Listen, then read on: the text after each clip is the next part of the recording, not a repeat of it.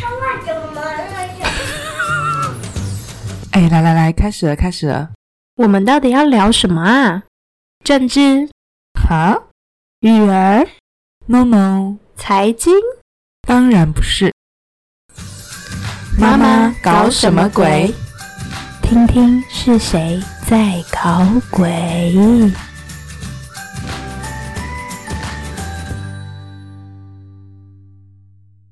大家好，欢迎收听《妈妈搞什么鬼》。Hello，我是马尼，嗨，我是维尼。哈哈。你在哈什么？是小孩去上学，所以你现在觉得太开心，就让他忍忍不住哈哈两声吗？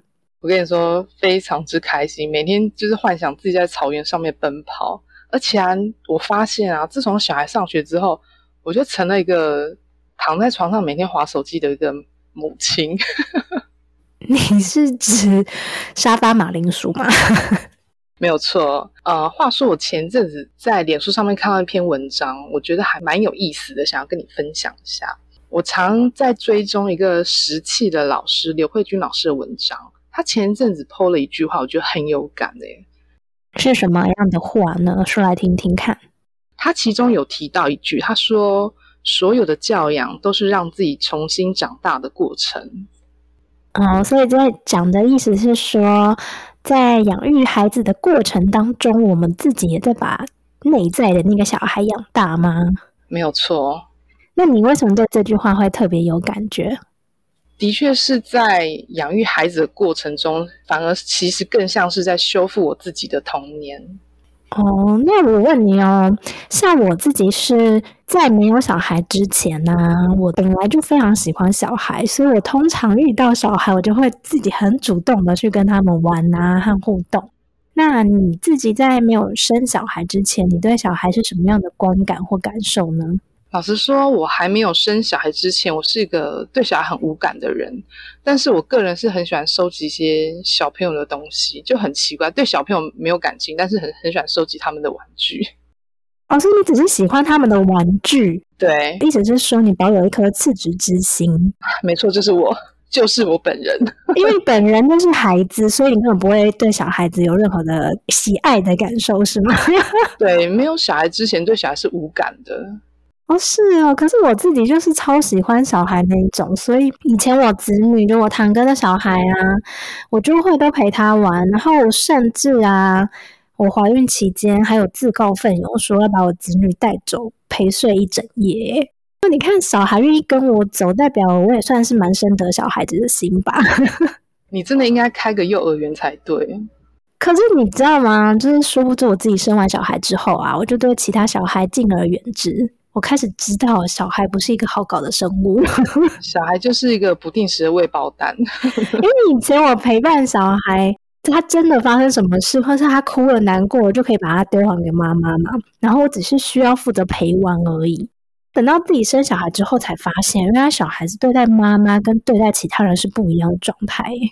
对他们都很会演。他们超会虐待妈妈的啊！我必须很骄傲的说，以前小孩真的蛮喜欢我的。像我前夫的侄女啊，就是我我前夫姐姐的女儿啊，在小时候啊，她就是如果要回外婆家，还会问说：“哎，舅妈有没有回去？就我有没有回去？”然后她会想要找我玩呢、就可见我真的是非常认真在陪小孩玩吧。你好强哦！我通常是都会做自己的事，就是别人的小孩我都不会特别去，除非真的很可爱啦，就是多跟他笑个两下。可是以前小孩子对我来说就蛮有吸引力的诶，看着小孩你就会觉得很开心啊，跟小孩互动啊，可能是一种油然而生的母爱没没有地方发挥吧。但殊不知，你知道自己生完小孩之后，就发现 母爱真的太有限了。好，那你自己在生了小孩之后啊，那你对小孩有其他不同的感受吗？有呢，就比如说自己的小孩就是比别人可爱，自己的小孩就是比别人都好。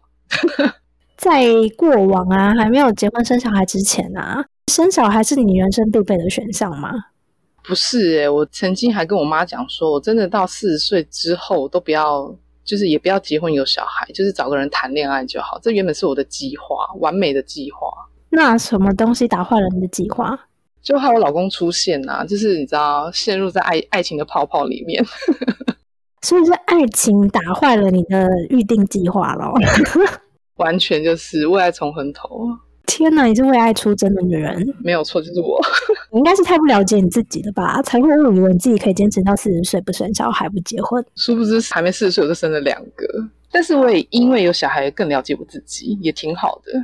其实因为我以前很喜欢跟小孩互动的感觉嘛，所以对我来说，结婚生小孩是我人生中必备的选项。但是 绝大多因素是在于小孩，嗯，但是我并没有觉得说我一定要很早生小孩。我的确也是我前夫打乱了我的计划，在我预计的之前就生了小孩。那你在生小孩之前没有想过要生小孩，也没有想过要结婚。那生完小孩之后，教养小孩这一块，你就没有特别的想法是吗？我是觉得小孩开心健康就好，我没有特别去要求说他一定要怎么样。嗯，因为我之前有说过嘛，我在二十岁那一年呢，就去上了自我觉察的心灵成长课程嘛，在那个里面，我就发现了，对大部分人来说，童年的影响真的非常非常非常大，大部分的人都花了很多的力气在释放童年的那些创伤也好，或者是不愉快也好。所以那个时候，其实我就有一种下定决心的感觉，觉得如果未来有孩子，我一定要让孩子跟我成长的方式是不相同的，我一定要用不相同的方式去对待我的孩子，因为我知道童年真的会深刻的影响一个人的内在信念，还有对自己的肯定和那份力量。你这一点，我以前有想过，哎，以前有想过，原因是因为小时候可能被爸爸处罚或什么的，我就觉得说他们怎么会这么严？那我以后有小孩，我才不会这样对他。所以你只有在被不喜欢的对待的时候，你才会冒出这样的想法。对我以后绝对不要像他们一样打小孩。那后来你打小孩了吗？有，我打了。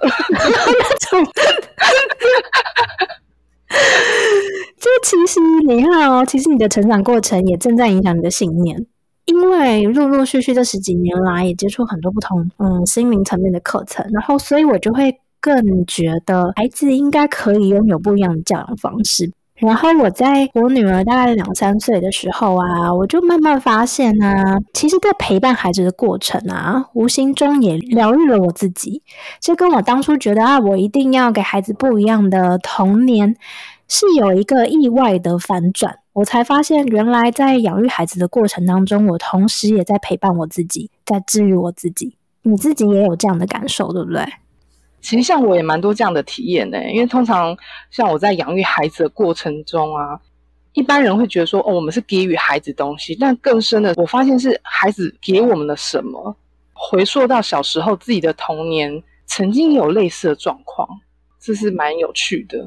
我觉得孩子提供了我们一个不同的机会，让我们有一个不同的视角，重新去看见我们自己的童年。重新去意识到我们的每一个信念或是状态又是从哪里而来的，所以这好像是生了孩子之后，嗯，有一个惊喜的礼物，或者是说孩子是一个工具人，疗愈我们的工具，并不是说没有孩子就没有办法疗愈自己。但是就像你之前有提到过的，因为我们拥有孩子，我们好像多了一份幸运，因为孩子对我们来说，就是也许比伴侣对我们而言是。更不可以随意抛弃的存在，那就是因为这样的存在，让我们更愿意往内心去深入或者是探索。就像是我们之前也有聊过，就是在讲育儿那一集如何去反映我们童年那样子。但是我们今天好像可以来聊聊，我们在养育陪伴孩子的过程当中，我们是如何也在陪伴我们自己的，或是我们在无形当中疗愈了自己什么样的地方，我们又发现了什么？像我印象最深刻的例子，就是小时候的时候，大概国小、幼稚园左右，妈妈那时候回娘家，那个时候呢，早餐就是爸爸在准备，但是呢，我就眼睁睁看着他给弟弟比较多，然后我就是一份。那你爸那时候是基于什么心态这样子？爸爸心态就是可能男生吃的比较多，但是其实我内心超级在意，而且我还红了眼眶，觉得委屈。我就觉得说，我其实我根本吃不饱，为什么爸爸会觉得我 我吃这样就够了呢？你当下有去反映这件事情吗？没有，我没有说。那爸爸也没有发现，就是你委屈的双眼吗？他没有发现，就是爸爸就是一个不会发现小孩一些细节状况的爸爸。哦，所以你是默默的演着内心戏，然后一路记到现在。对，一直扭扭手指头这样子，那真的蛮在意的。后来呢，重点就是我第二胎生的女儿，我意外的发现，也不是意外，她就是个爱吃鬼。跟我儿子比起来，她就是一个什么都吃的女生。我其实觉得好欣慰哦，那个欣慰感是打从内心觉得，哎，她跟我一样爱吃，哎，我就可以透过喂食这个动作来满足我自己。你指的满足你自己是满足哪一个部分？就是当年没有被爸爸满足的那个心态。我觉得很安慰，因为透过女儿，我可以来疗愈当时那个事件当中心理跟生理都没有被满足的自己。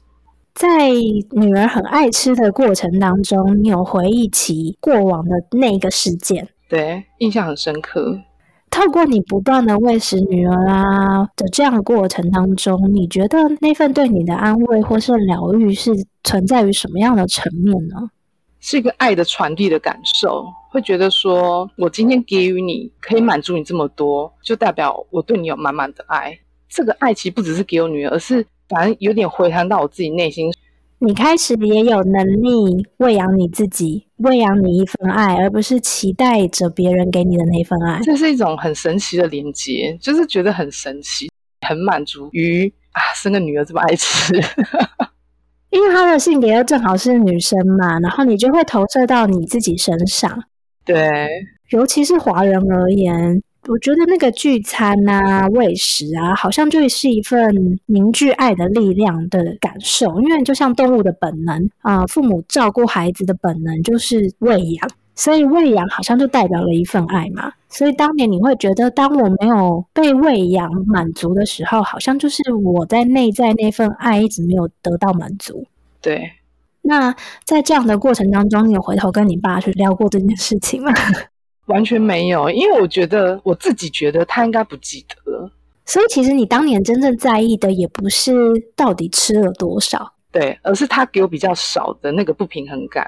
哦，所以是一个不平衡的感受，让你一直记到长大之后。对我好，我好会记恨。哎，我觉得这就是所谓童年的创伤啊。可是透过我们自己长大，然后就会发现，我们长大了，其实很多东西我们也能有能力给自己。在养育孩子的过程当中啊，其实是同时在养育我们自己内在还没有长大的那个孩子。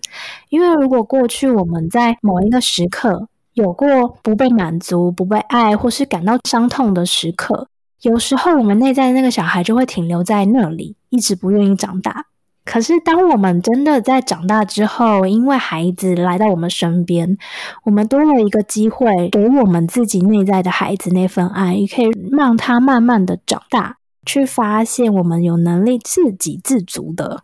哎，那你呢？在养育孩子的过程中，也算是疗愈了自己吗？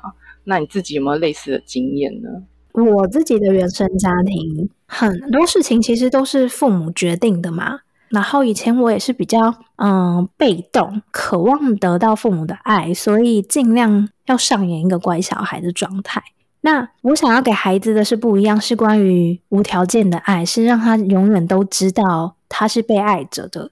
所以我现在就是用很不同的方式在跟孩子互动，尽量让他是有选择权、有自主权。那在这个过程当中，我就也发现，原来孩子会有完全不同的可能性。比如说，跟我小时候相比，我就觉得我女儿相对是有主见、有自信，还有她有自己面对问题的能力，就是处理的能力。那在这个过程当中啊，我就会觉得，哦，我好像也被疗愈了，因为我看见原来当我自己能有不同对待的时候，它是有无限大的可能性，可以有完全不同的可能。就好像我自己内心被压抑的那个小女孩啊，也像我女儿一样是长出翅膀的，就一起可以去探索哦，人生当中是有不一样的可能。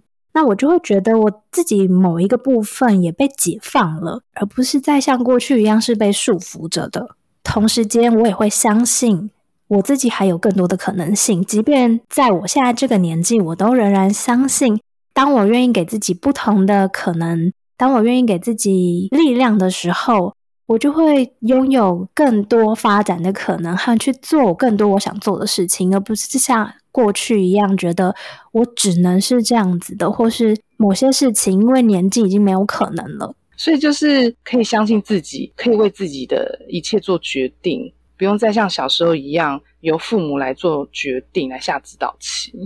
嗯，我觉得是关于空间。现在对待孩子的方式就是尽量给予孩子空间。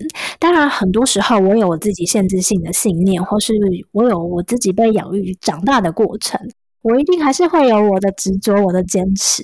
可是，就是在每一次与孩子互动的过程当中，去觉察和释放自己那些部分。所以，其实是当不断冲突达到平衡，冲突再达到平衡的状态。可是，在这个状态当中，也会感受到我自己内在那个小女孩是被释放出来的。那你自己呢？你自己有觉得你自己在教养孩子的过程跟？过去你的父母原生家庭在对待你是有不一样的地方吗？其实蛮大不一样，因为以前我的原生家庭是属于权威型的，就是军事化的教育，在家是不能大笑，也不能看一些什么娱乐百分百啊，大家很压抑的笑，就不能大笑啊，就爸爸很严肃这样。所以我觉得我个人是到学校就是一个奔放的个性，然后回到家就是又变成花苞这样。因为你在原生家庭的家庭状态底下，跟你在外面其实是完全不同的人。对我在外面是疯子，然后回家就是好像得自闭症这样，这是一个框框里面的人。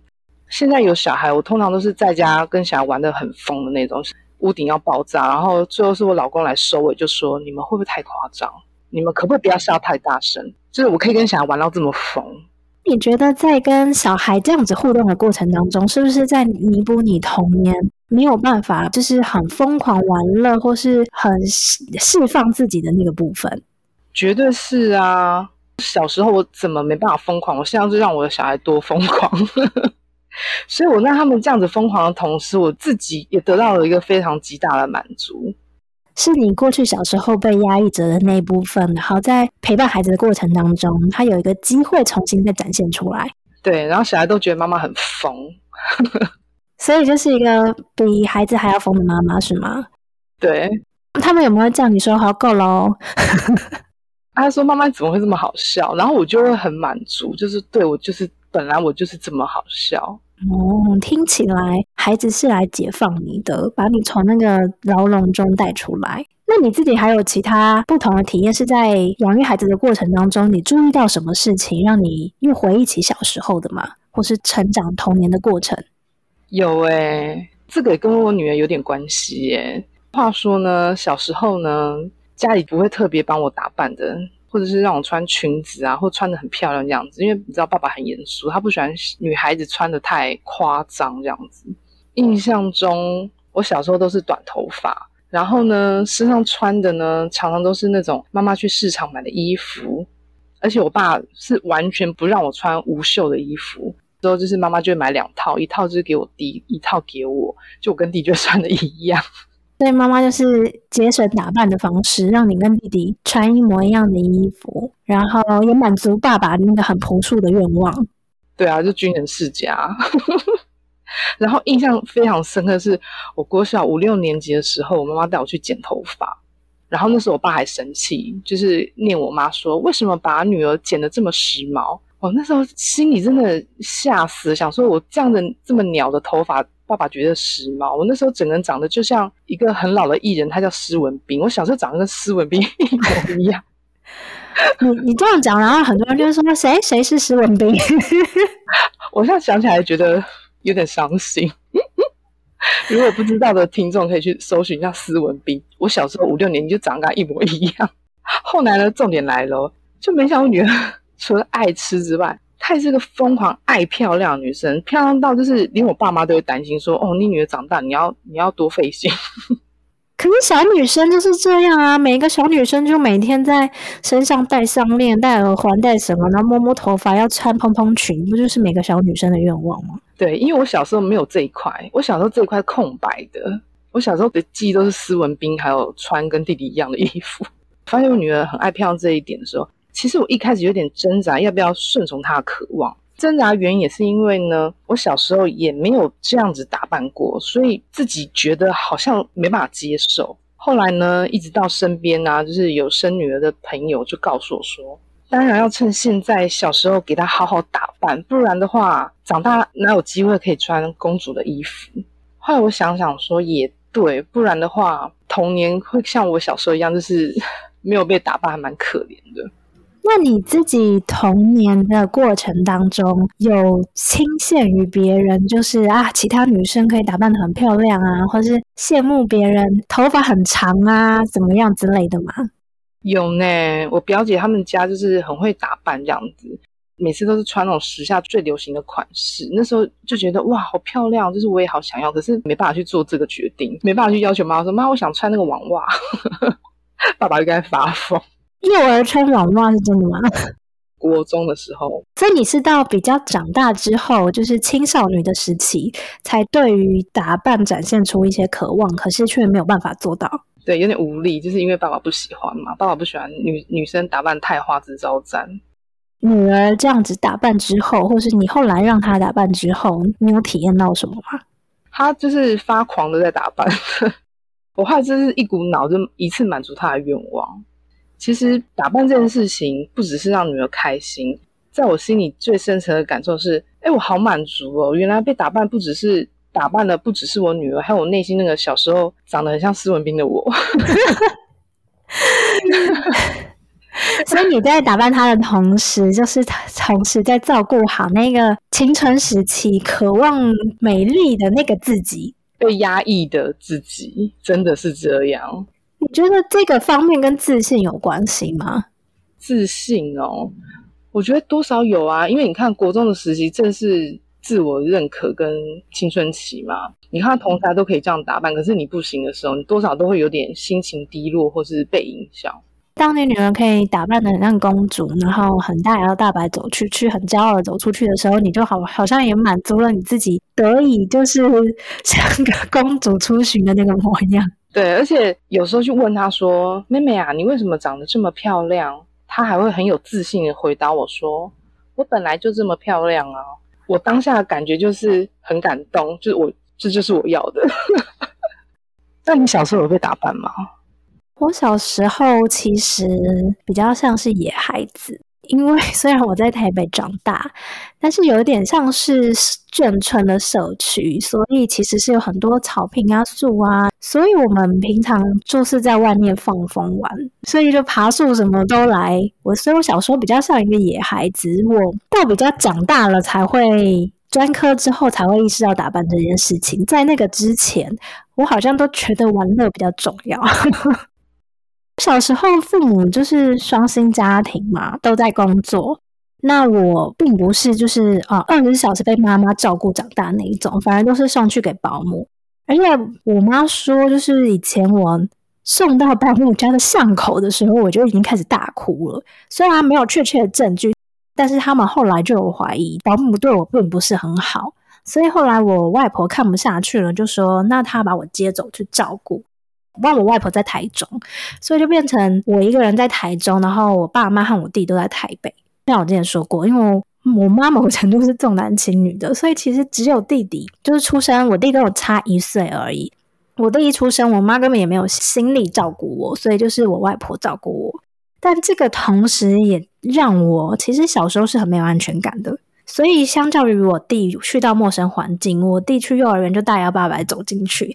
可是对我来说，我是有非常多的分离焦虑和那种没有安全感。我需要在我需要有熟人，所以我 小时候去补习班，反而是依靠我弟。耶，有没有很好笑？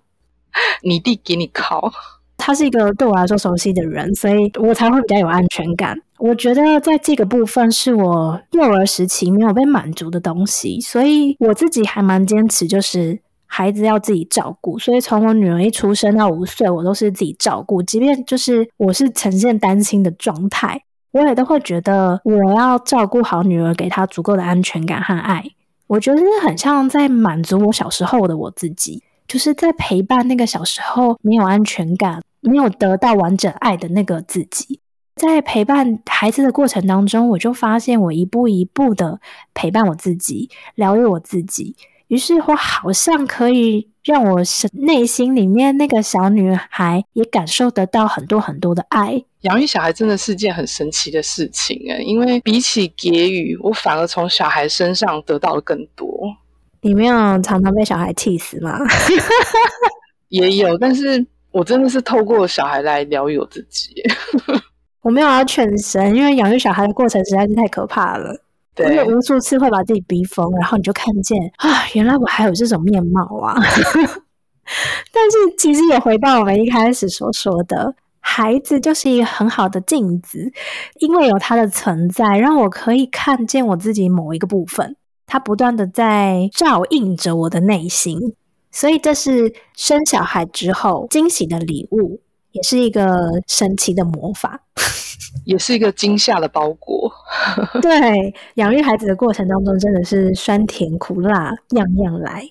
那其实童年不只是跟父母的互动嘛，有很多时候跟兄弟姐妹也会有关系。那你自己有觉得跟你弟在相处上有什么东西，在你教养孩子的过程当中，你发现哎是有相关的，或是有一些很奇妙的相似之处？我不得不说，我这个儿子啊，他现在这个状态长得跟我弟小时候一模一样。翻开我跟我弟小时候的照片，我儿子就长那张脸，很神奇，是基因的奇妙之处吗？还是冥冥之中早有注定？可能是想要透过你借由对待儿子的爱，重新再爱回你弟弟吧。我觉得是因为其实小时候感情还蛮好的，可是。求学阶段就是日渐的远离彼此，越走越生疏，直到现在我们偶尔会联络，但是老实说，我们没有很亲。好像不是现实姐弟就是这个样子诶，因为性别不同，真的要相亲相爱并没有那么容易，毕竟喜好、朋友圈都会完全不相同。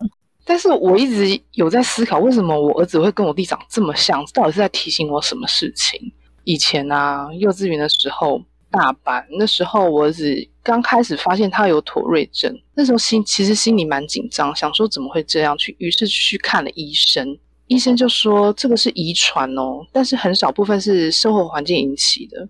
我那时候回家想了很久，遗传，我才猛然发现我弟小时候也是这个状况诶我弟那时候是一直挤眉弄眼，就眨眼睛这样，然后我儿子也是，我儿子是眨眼睛跟青喉，就是有喉音，他会一直在那边。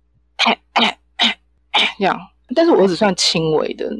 然后这件事情让我回想到我小时候，我我弟这个状态的时候，全家都在骂他，全家都说你为什么会那么奇怪？妥瑞氏症他还会有一些其余的一些并发症啊，有些会抖脚，就是会跺脚，或者局部的一些没办法控制的行为嘛。所以那时候全家都没办法理解弟弟。那个时候其实资讯比较少，再来就是妥瑞氏症这个状况在那个年代其实真的蛮少的。原来那个时候，我们全家都误解了，误解了我弟。他那时候多委屈，其实这些他没办法自己控制的状况，他真的不是他故意的。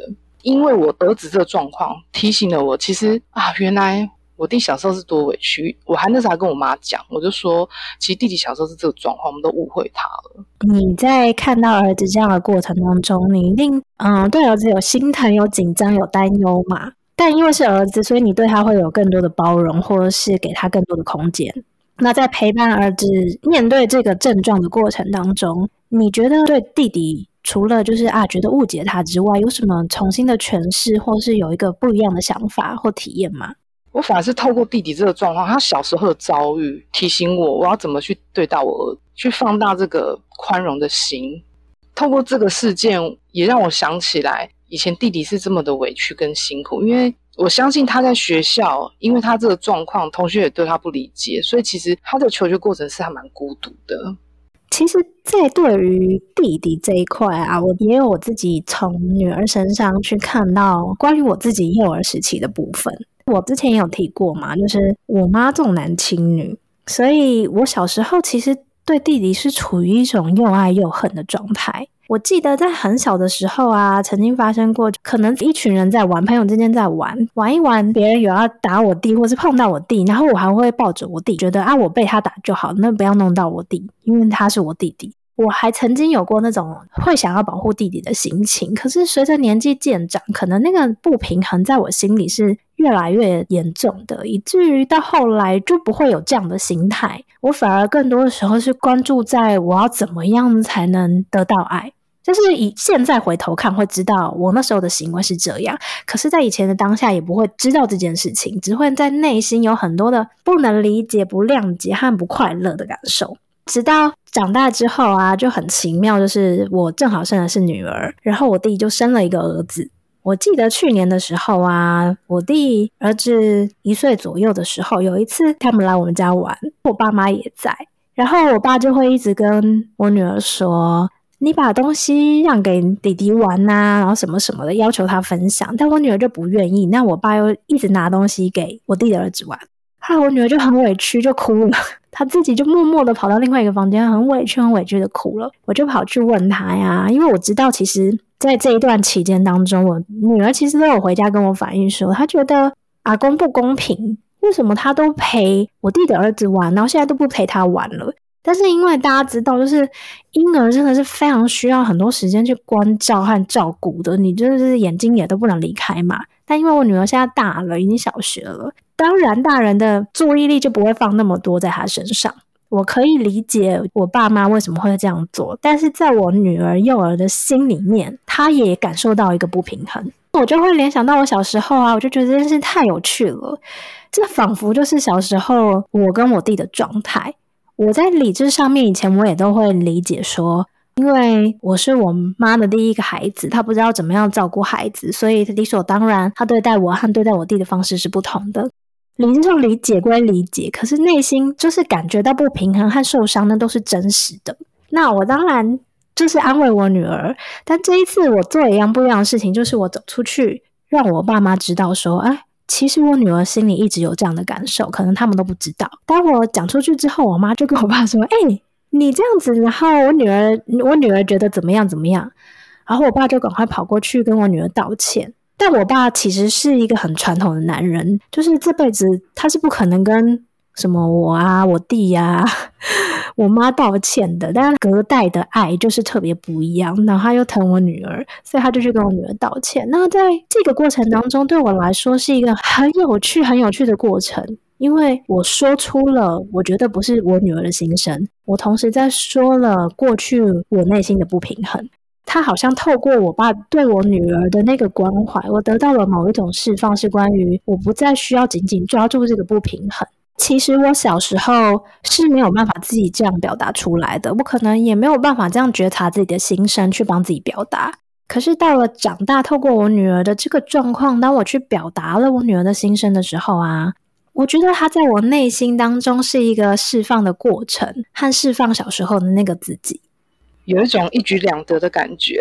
对，而且其实透过我女儿那一次的释放啊，我女儿现在跟我弟儿子的互动也完全不一样，就是她不会执着在我爸多陪谁玩，或是对谁比较好，可能我爸妈也有去开始注意到这一块。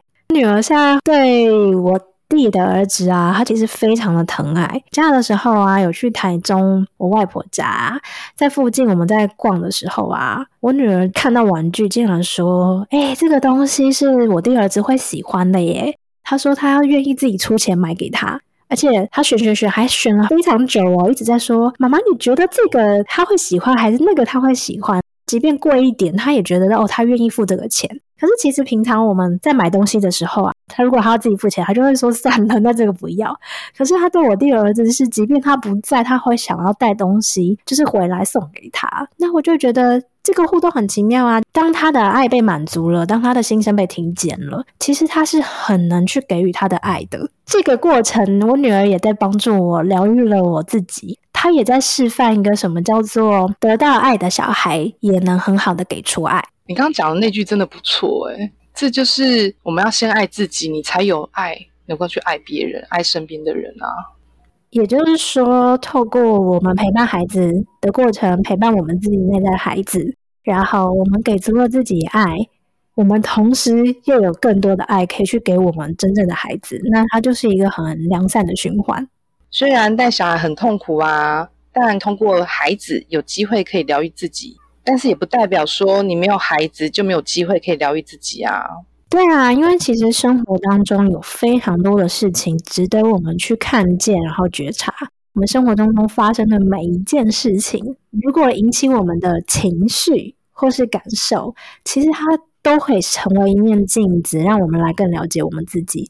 孩子只是让我们多了一个机会。刚在节目前面呢，我有分享刘慧君老师文章小段句子，我接下来我也想要分享他章其中的一段话，觉得也蛮适合跟大家分享的。他说。以前啊，看教养书都很佩服作者拍了好多感人的亲子照，收集好多和孩子相处的细节。后来想通了，我们其实没有要利用孩子来卖弄知识，没有要孩子表现成功来证明这样的做法是正确的。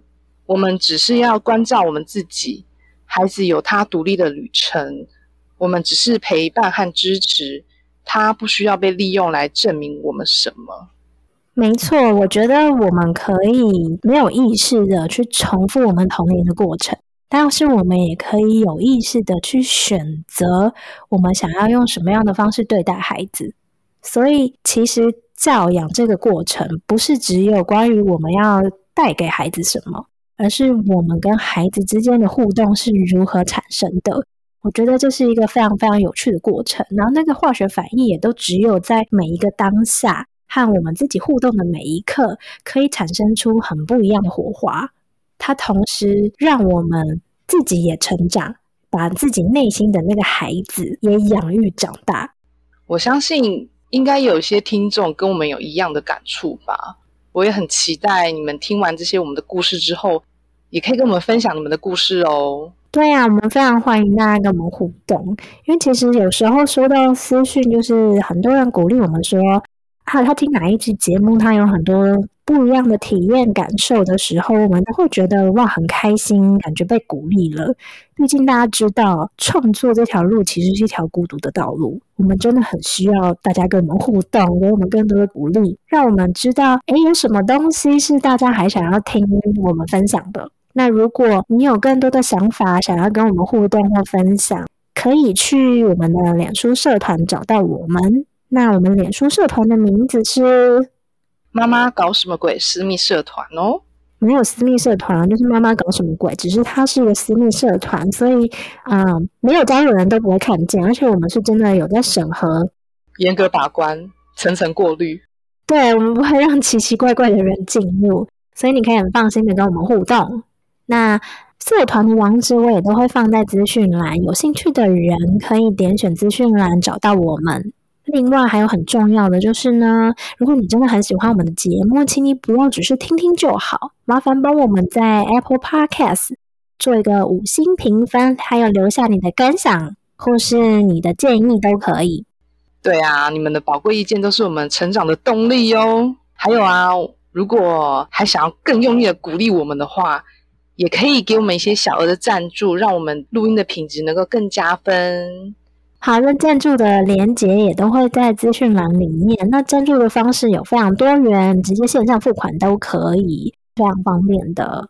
那我们今天就到这里结束啦，下次再见啦，再会喽，拜拜。哎，说真的，你内心那个小孩不是一直没被喂饱吗？如果你可以喂饱你内心的那个小孩，你最想喂他吃什么？吃屎！